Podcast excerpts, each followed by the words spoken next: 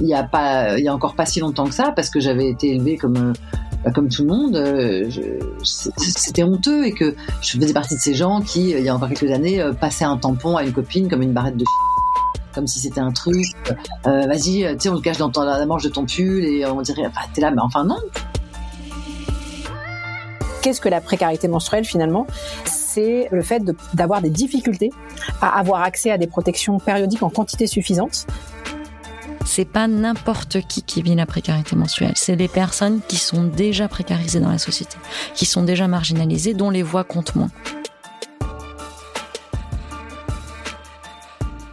Si on ouvre le dictionnaire pour trouver la définition de cheminement, on lit action de cheminer. Mais aussi, en parlant de quelque chose qui est en mouvement, on lit que le cheminement est un déplacement, une avance, une progression graduelle. Dans ce podcast, je vous emmène sur les chemins de l'action et de l'engagement social pour aborder une problématique sociétale mondiale, la précarité menstruelle. Je vous ferai rencontrer des femmes et des hommes qui se battent contre cette précarité, qui créent des projets pour une société plus inclusive et qui mesurent l'impact de leurs actions.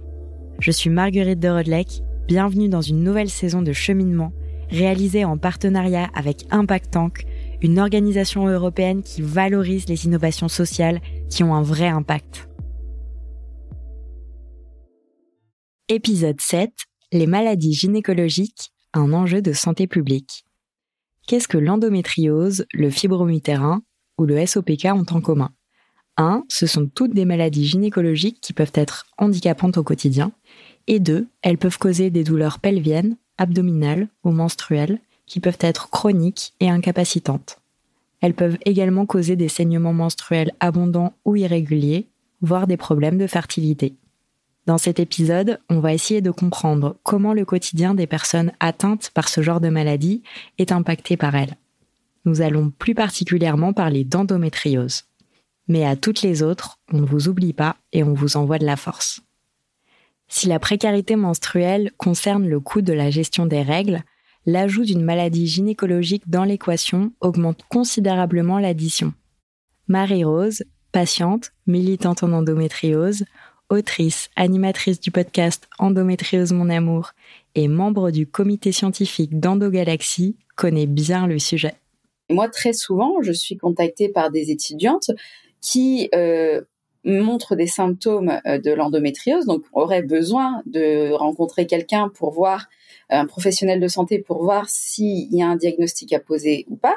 Sauf que ne serait-ce qu'une imagerie médicale, euh, par exemple une échographie intrapelvienne, euh, c'est 70 euros. Et pour une étudiante, bah, 70 euros, c'est déjà énorme. Et donc moi j'ai des étudiantes qui me disent bah non, enfin je peux pas faire poser le diagnostic ou, ou l'exclure parce que l'imagerie peut aussi dire que finalement il y a rien. Mais voilà, c'est ça quoi. C'est l'accès aux soins, euh, la précarité qui qui bloque l'accès aux soins. Il faut également inclure le coût des consultations répétées chez des médecins qui ne vont pas forcément faire le lien entre douleurs menstruelles et endométriose, les consultations répétées d'échographie, d'imagerie, pour essayer de comprendre ce qu'il se passe quand on essaye d'explorer les douleurs pelviennes. J'ai pour habitude de dire que être malade euh, chronique, c'est un sport de riche. c'est parce que euh, voilà, il faut payer des soins régulièrement. Euh, ça va être par exemple des imageries régulières pour suivre l'évolution de la maladie. Ça va être euh, bah, par exemple voilà, de l'ostéopathie pour travailler sur les adhérences. Euh, ça peut être voilà divers rendez-vous médicaux ou paramédicaux. Ça va être aussi des médicaments qui sont pas toujours bien remboursés. Donc ça coûte cher d'avoir une maladie chronique. L'endométriose est associée effectivement à plus de consommation médicale, de traitements contre la douleur, et de traitement contre les symptômes. Euh, donc déjà là, il y a des fortes dépenses. Et quand on regarde, c'est à la limite s'il y a des fortes dépenses, mais qu'il y a des fortes rentrées d'argent, ça va. Le problème, c'est quand on regarde les rentrées d'argent. Quand on est malade chronique, eh ben, euh, soit on est tellement malade que tout simplement, en fait, on ne peut pas occuper un emploi. On est en arrêt maladie longue durée. Euh, donc c'est clairement, on, on, a très peu d'argent, on peut pas se payer tous les soins dont on a besoin. Ou alors, comme on est souvent absent ou fatigué ou, euh, euh, enfin voilà, et eh ben, on va avoir des difficultés à décrocher les promotions. et donc les postes à responsabilité qui rapportent le plus. Donc en fait, c'est un petit peu un côté euh, précarité au carré. D'un côté, on dépense beaucoup et de l'autre, on n'a pas les moyens de gagner beaucoup d'argent. Chez les patientes qui ont des règles très douloureuses, il y a plus d'absentéisme professionnel, ce qui a un coût pour elles-mêmes, mais aussi pour la société. Si on demande à Marie-Rose ce qui pourrait être fait pour changer ça, elle a une petite idée. Il y a plusieurs choses effectivement qui peuvent être euh, mises en place. Déjà, le Covid a démocratisé le télétravail. On s'est rendu compte que, en fait, aujourd'hui, on a clairement les moyens de reconstituer son poste de travail chez soi. Sauf quand on est chez soi, on peut avoir sa bouillotte sur le ventre, le pilou-pilou qui n'appuie pas sur le ventre, euh, et du coup, euh, ne pas dépenser de l'énergie à euh, gérer euh, les vêtements inconfortables, le siège inconfortable, tout ça, et pouvoir dépenser cette énergie à bah, répondre aux mails des, des collègues, à euh, boucler le dossier, la note qu'on doit rendre. De manière générale, moi, quand je parle aux managers, j'essaye aussi d'expliquer que les adaptations de poste, c'est pas forcément ce qu'ils s'imaginent. Quand on leur dit va falloir faire des adaptations parce que vous avez un salarié qui a une maladie invalidante, qui est handicapé, les gens s'imaginent tout de suite qu'il va falloir ébouler la moitié du bâtiment et qu'il va falloir dépenser la moitié du budget RH. Mais en fait, pas forcément. Moi, mes adaptations, c'est euh, dire à mes supérieurs que j'ai une endométriose pour que euh, s'ils me voient sortir discrètement pendant une réunion de deux heures pour faire un aller-retour aux toilettes, ils se, se disent pas il y a un souci. C'est avoir un petit coussin de pilates à 15 euros euh, sur ma chaise pour continuer à mobiliser mon bassin pour pas qu'il bloque.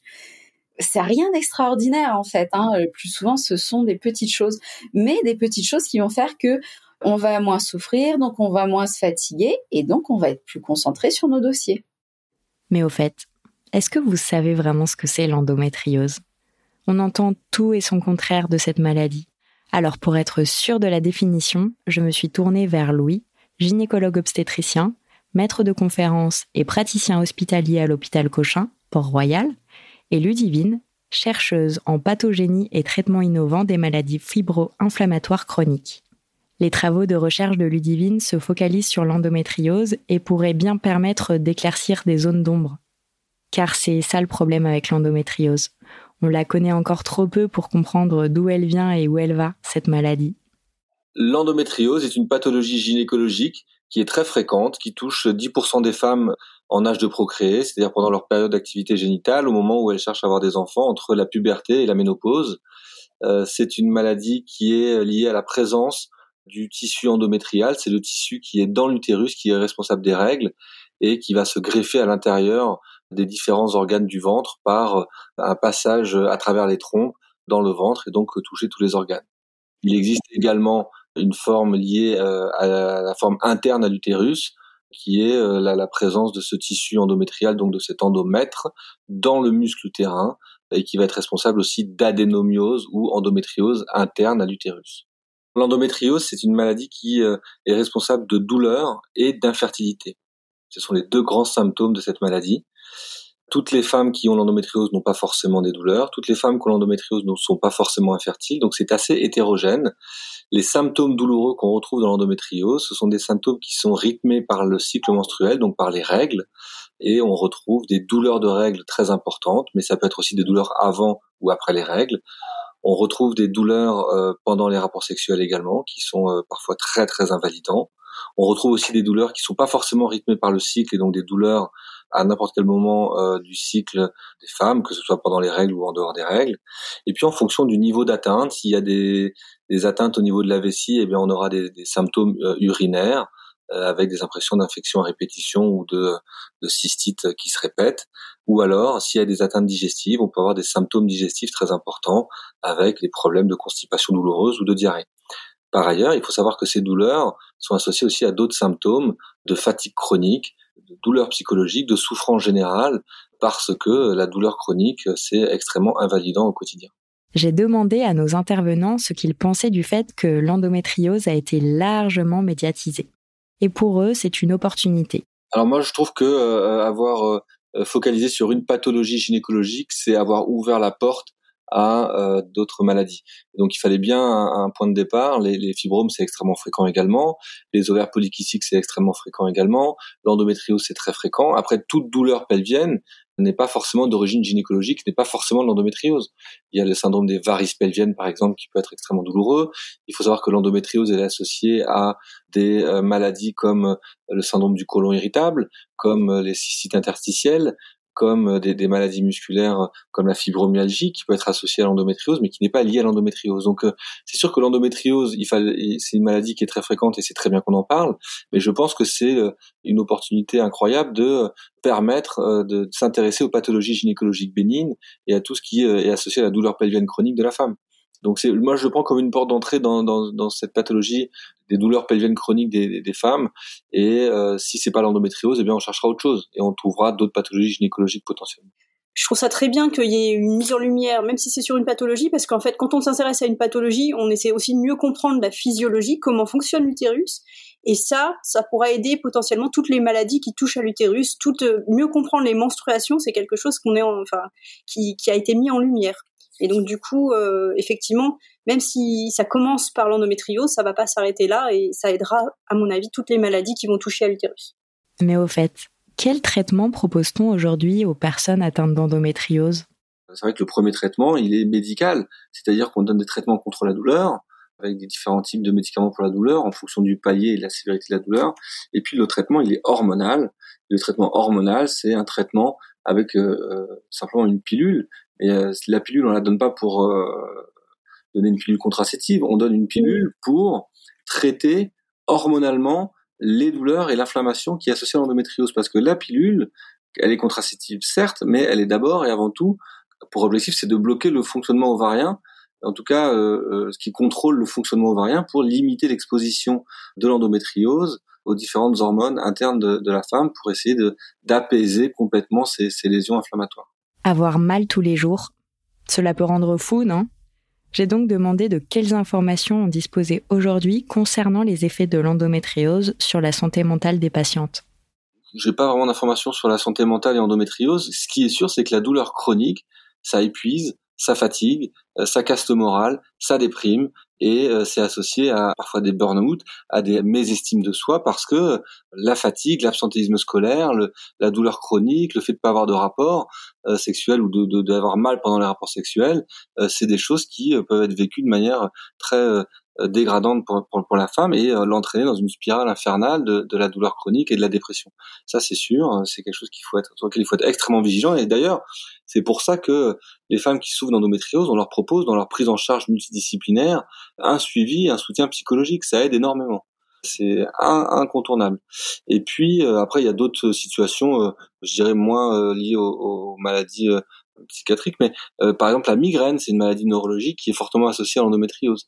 Voilà, sur la, partie euh, euh, cerveau. Mais, mais euh, non, le, soutien psychologique, c'est quelque chose qui est très important dans la prise en charge de l'endométriose. Mais c'est voilà, c'est il faut vraiment pas oublier que c'est une maladie chronique et comme du coup toutes les maladies chroniques, ça a un impact quotidien hein, sur sur la sur la, façon de vivre sa vie. Et c'est pas juste voilà, je vais être gênée à un moment donné. C'est finalement ça va être vraiment très présent dans l'esprit des patientes elles vont évidemment euh, y penser encore plus pendant leur règle, mais en fait même en dehors de leur règle, c'est quelque chose qui est pesant entre guillemets. Et, voilà, et le fait que ce soit chronique, qui va qui va impacter pendant très très très longtemps euh, ces femmes. Vous l'aurez compris, en plus de l'impact sur la santé individuelle, les maladies gynécologiques peuvent également avoir des répercussions économiques et sociales importantes. Les personnes atteintes par ces maladies peuvent être contraintes de subir des traitements coûteux et des perturbations dans leur vie personnelle et professionnelle. Il est donc crucial que les gouvernements prennent des mesures pour sensibiliser davantage aux maladies gynécologiques, pour améliorer l'accès aux soins et pour développer des programmes de prévention efficaces.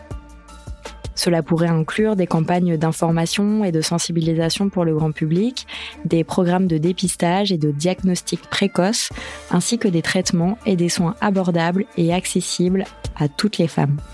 Et c'est ce que nous verrons dans le prochain et dernier épisode de cette saison.